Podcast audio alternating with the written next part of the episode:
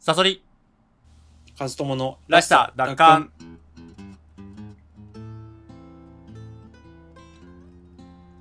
このラジオは、自分らしく生きたい、そんな思いを持つ我々が、社会への疑問や考え、意見などを語り合うそういったラジオです。パーソナリティは私、ストーリー研究家、自称ストーリーテラー赤いサソリと、大学で哲学を専攻していたブロガー、本業編集者の勝友さんの2人でお送りします。はい、えー、サソリさん、はい。どうして日本人は、えールールをきちんと守るんだろう。あ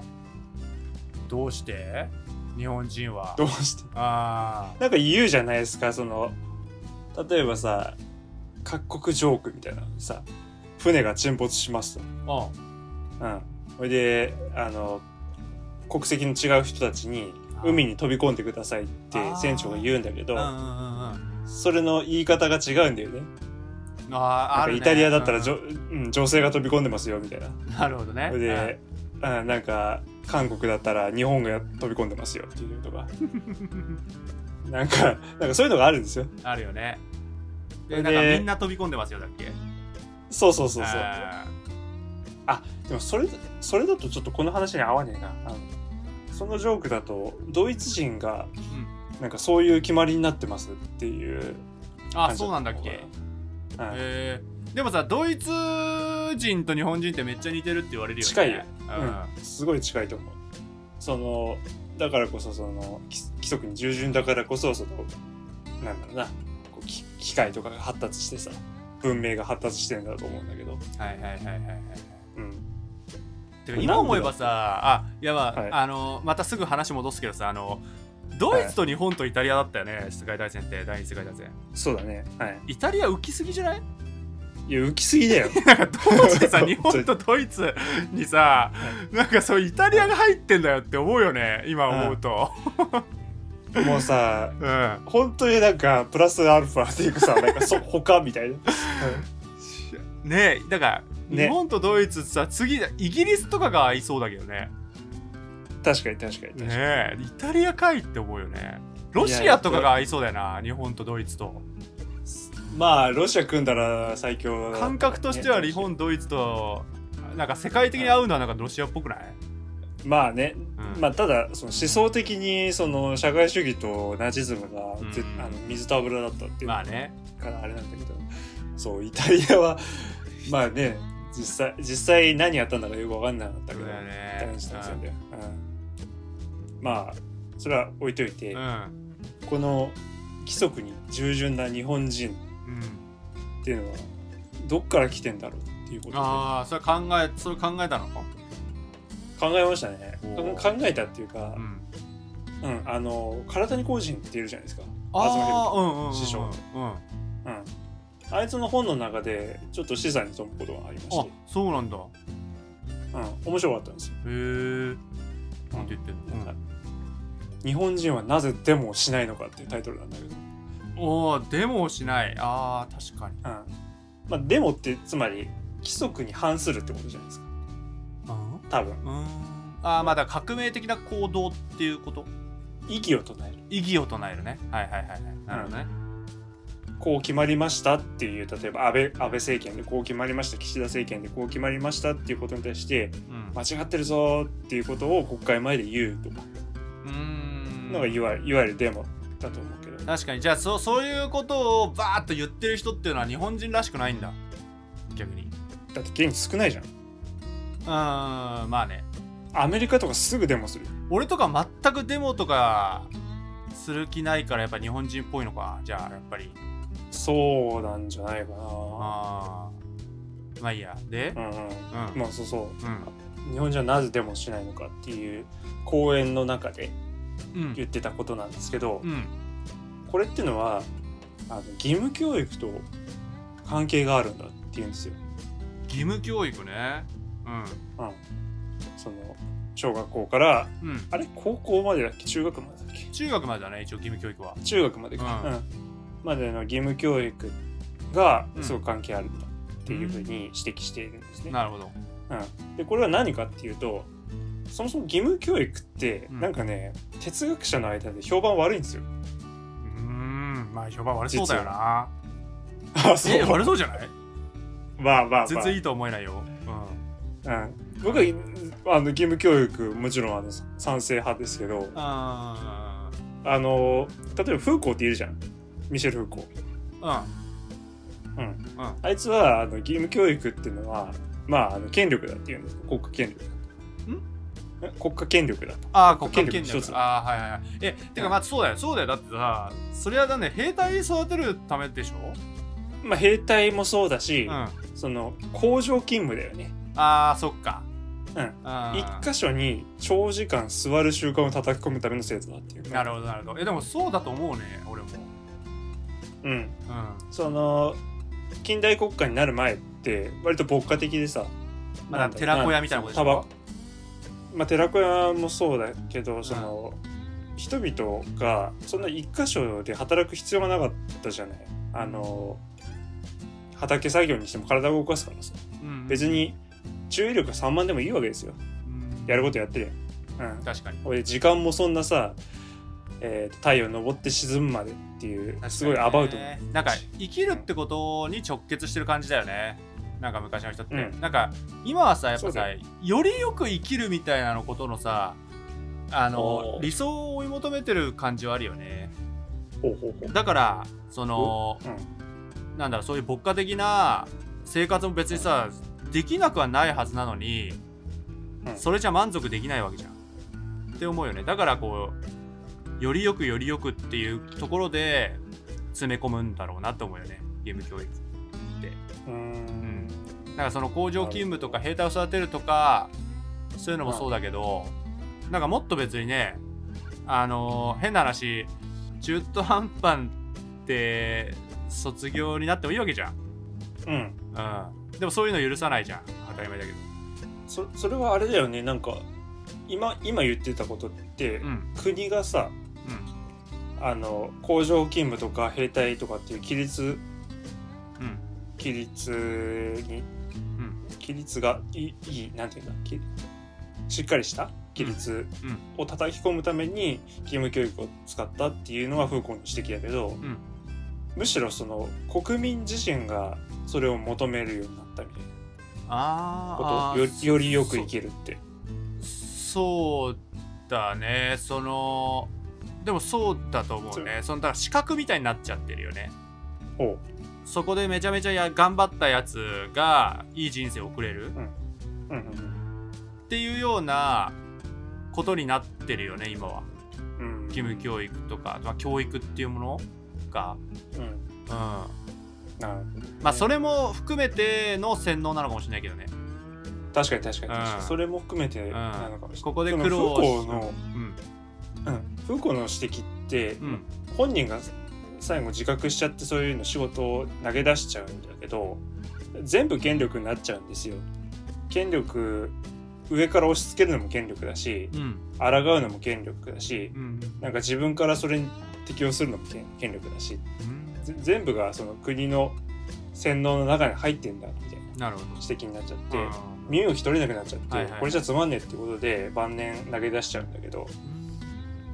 うん、まあまあそれはちょっと一旦置いといて、うんで、えっと、体にもうその義務教育っていうのを、うんあの丸山正雄の主張を引引用しながら、うんあの批判するんですよ。はいはい。で丸め丸山正雄って何考えたかっていうと、うん欧米ではうん国と国民の国民、まあ、昔は国民って言わなかったかもしれないけど、うん市民の間でうん教会っていう第三の中間勢力があったんだと、うんうんうん、言うんですよね。うんうんそれであの国がなんか教育をし施したい国民市民に教育をさせたいって思っててもその国の都合のいい教育をストレートにやることができなくなっちゃったうん。なそるほのど。教会が邪魔してねなるほどね。なんでその国の都合のいい内容じゃないなんかこう少しでも国が都合のいいものを出したら、うん教会とかがそれに抵抗するようになってきたってはいはいはいいうんですよ。うんなるほどね。そこでまあ言っちゃえばデモとか抗議するっていう習慣が根付いていったのうーん。て考えたんですなるほどねはいはいはいはい。でも日本もう昔はさあの寺ってあったじゃんお寺あるねうんうんこれがすごい力持ってたわけですよ比叡山とか確かにこ高野山とかうんこれがその中間組織として機能してた時代があったんですねあそうなん殿だ様とまあそうじゃんと殿様あーとそのうん人々の間に第三の組織として寺っていうあそうなのそういう立ち位置じゃんいやじゃあ分かんねえなあんまりへえあそうなんかそういう印象はないでなそれうん、あそうか大事だって織田信長の最大の敵ってうん武田信玄でも上杉謙信でもなくてうん寺だからねえそうなのどういうことそうあの本願寺ってうん京都にあってう、んまあ、浄土真宗系のお寺だけうどんこれとの戦いが信長のもうほとんどなんですよえー、どう戦いめちゃくちゃあの何思想的な戦いちちちちちあの、まあ、それもあんのかもしれないけど、うんはいあの武装してるんですよもう軍隊なんですよ、はい寺はいはうんあの弁慶とかを想像すればいいけどこいはうやって金も潤沢でいうんうん人々の支持もあってでしかもあでもしさのそれはさ第三勢力じゃないよね、それでもなんかうーんまあ単純になんか国じゃないそれ一つのまあまあまあまなあんかそのだからアンチアンチとしての機能はないじゃんその市民と織田信長の間に入る中間組織というよりはそれはそれで一つの国っていう風な感じなんじゃない今聞いたそう話だとかなわかんないだからそうかだからあんまりなんか間に入ってる感じしないんだよね そのあー寺がまあでも、うんそのちょっと違うけど駆け込み寺みたいな感じなああそうのもかあるしそういうのあるのかあの思想的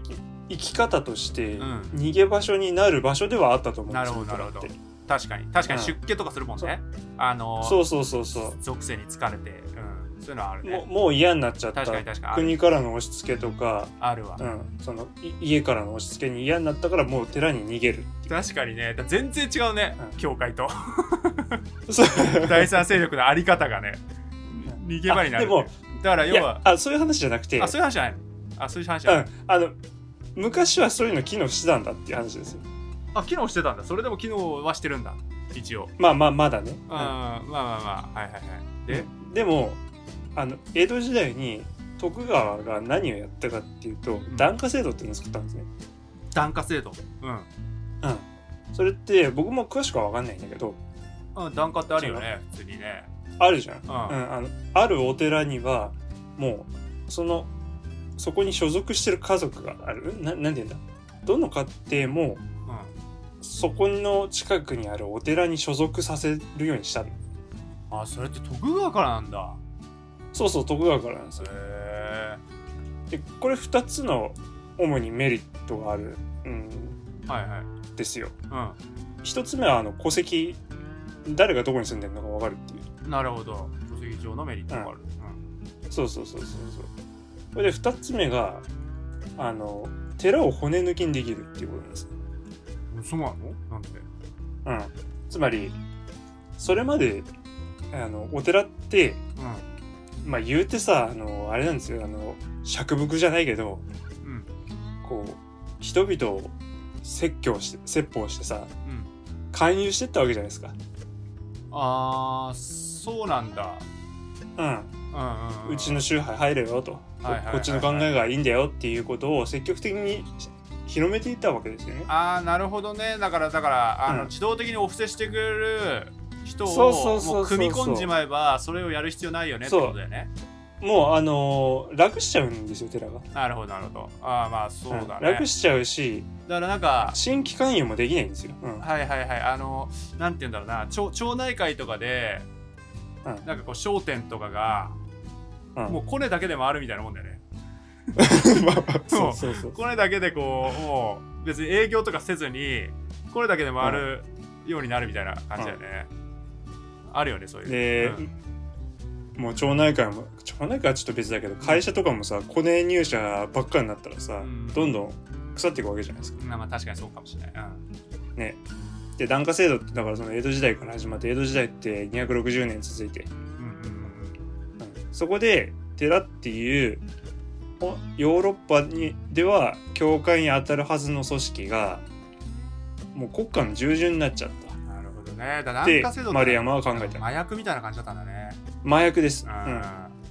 寺にとっても一時はすごくありがたい制度だったんでなすけるどほど。だってその檀家制度は今にまで続いてますよその弊害はその人々がうん。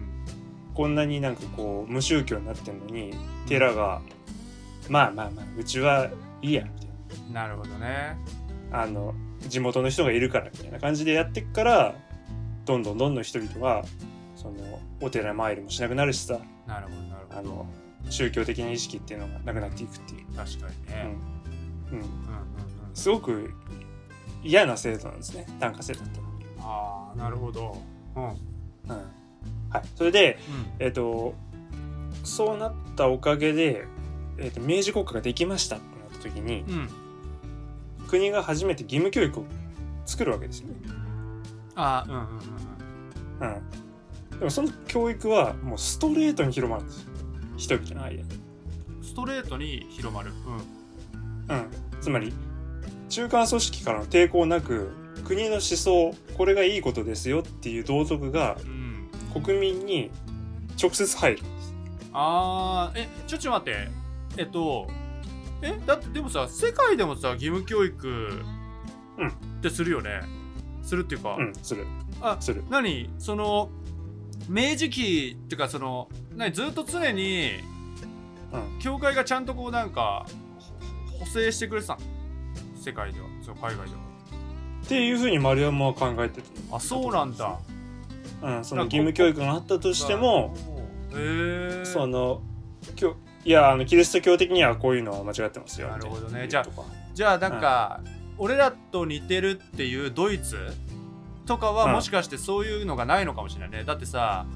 完全に国家と市民直結じゃない、なんかイメージドイツねえでもさプロテスタントって同時でしょいなかったんじゃない ええい やだけどえでもそういうことなんじゃないの、その、うん丸山正雄の理屈で言えばうん日本もそうだけどドイツも一応ねルールに守るわけだからうんで確かに言われてみればドイツもなんか直結な感じするよねも確かにう国家が右といえば国民も右行くばみたいなうん国になってたよねおういんちょっと待てよっていうプロテスタントの人たちが多分いなかったよねきっとねで日本もドイツも後進国なんだよね、あの当時からすると、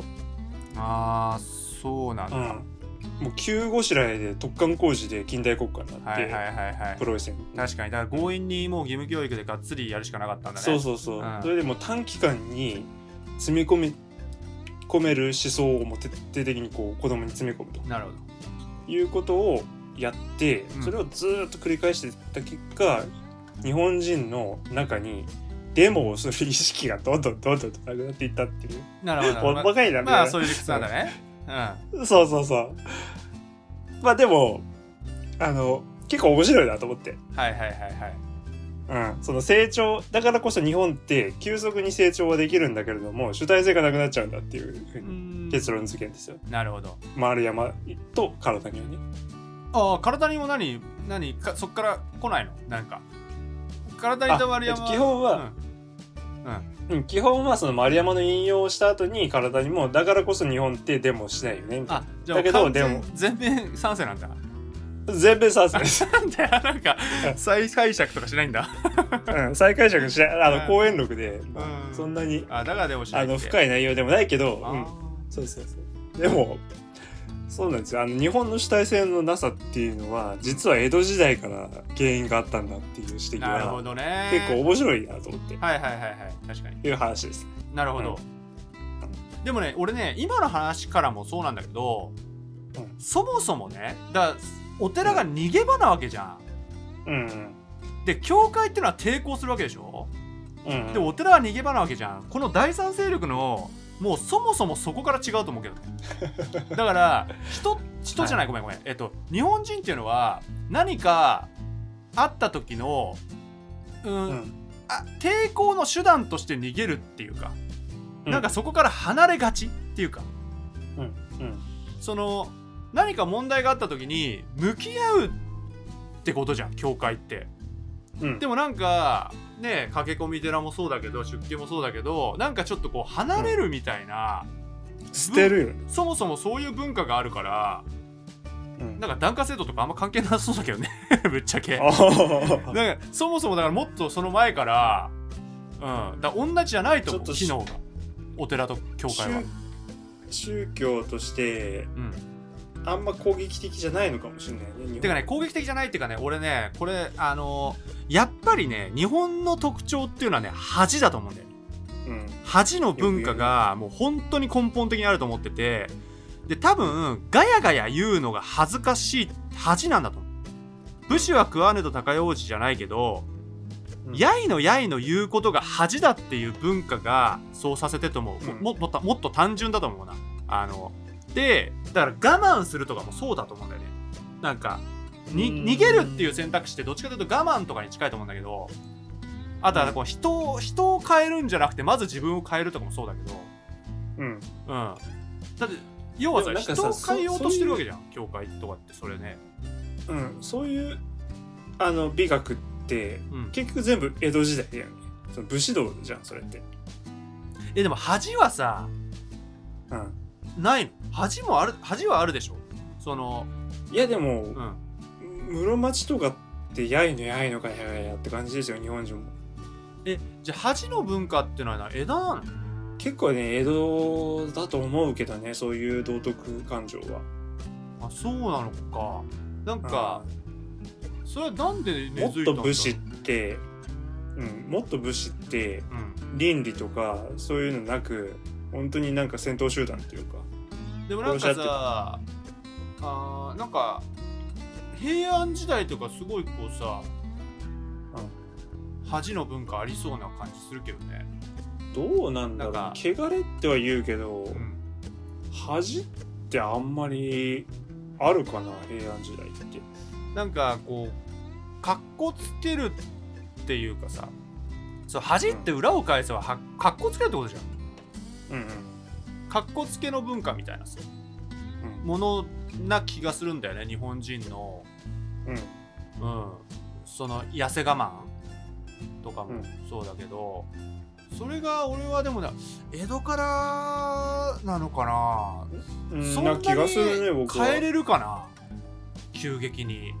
うんそれでもなんかかなりうんうんいやあの芝もうん僕らどっかちょっと出店忘れたけどうん、なんか僕らが共感できるのは、うんあの室町までですみたいなこと言ったんだよねそっかそれ以前はうんちょっと何、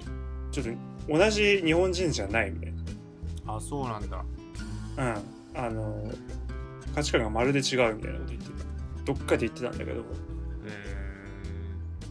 うーんそんなになんか恥とかって言ったとは思わないーな、えー確かにだからやっぱりあれだねあの中野武がうん結構、その日本ってものを知るにはやっぱ江戸時代うん、をもっと学者陣は紐解かないといけないみたいな感じで、あそうなんだうん、あのーなんか江戸のだ水戸学うんだっけなとかそういう江戸時代のなんか哲学者的な人たちをすげえ引っ張り出した本があったのよあるあるあの相沢誠司祭とかあの伊藤仁祭とかのそうそうそう日そうなんか日本なんだっけ思想指針論かそうそなうんだよそこまで遡るってかそこ,、ま、そこを紐解かないと分かんないみたいなことを言ってた時期があってさで、すごく俺としてはまあつまんなかったわけよその本うんうんなんかあまりにも違いすぎてうんでもなんかもうちょっと知る必要あんのかもね江戸時代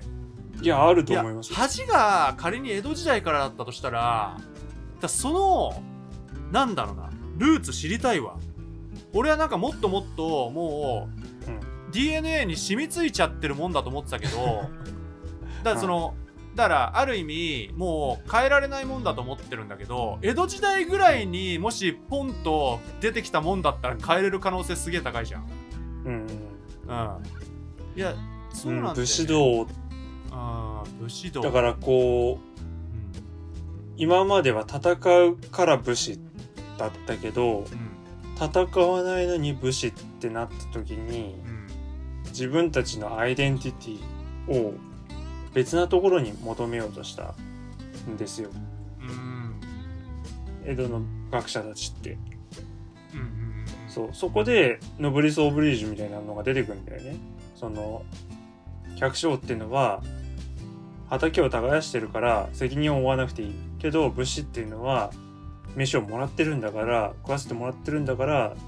教育しなきゃいけないんだとかなんかそそういう痩せ我慢とかあーいやもうでもさそれって恥につながんのかなどうだろうねな恥んかねちょっとねやっぱ独特すぎるんだよね恥が。うんてかそのうんやっぱりだからさでも相当だデモをしないとかもうんぶっちゃけ恥ずい恥ずかしいもんね恥ずいからじゃうんん。でそれをはうんなんか恥をさらけ出しちゃいけないってめちゃめちゃ特有だけどすごい、うんなんかもうすごいこうがんじがらめだと思うんだよねうんそう思ってしまうことうんでこれって本当になんか例えば教育の洗脳とかってすげえ簡単に解けるじゃんうんじゃんなんかうんで教育ってたかが明治じゃうんんだから簡単に解けると思うんだよ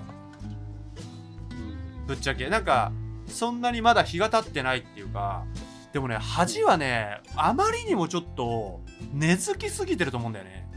俺江戸とかのレベルじゃないんじゃないかと思っちゃうんだけどねだでも江戸とかのレベルだったら結構希望あるなと思うぶっちゃけ俺それ諦めてたからその日本人が恥ずかしがっちゃうだもっと、もう本当に簡単に言えばさ、ね、意見を言うとかさ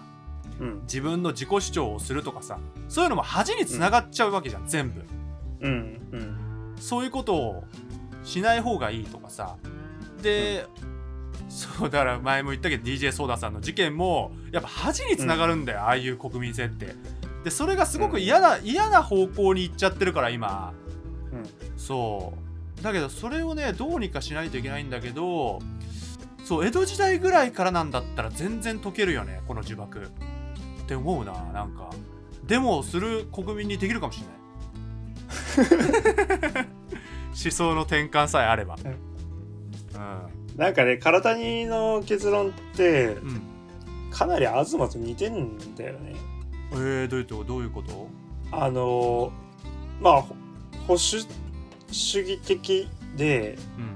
そういうなんかその国と人々の間にあるアソシエーションが大事だから、ううんん、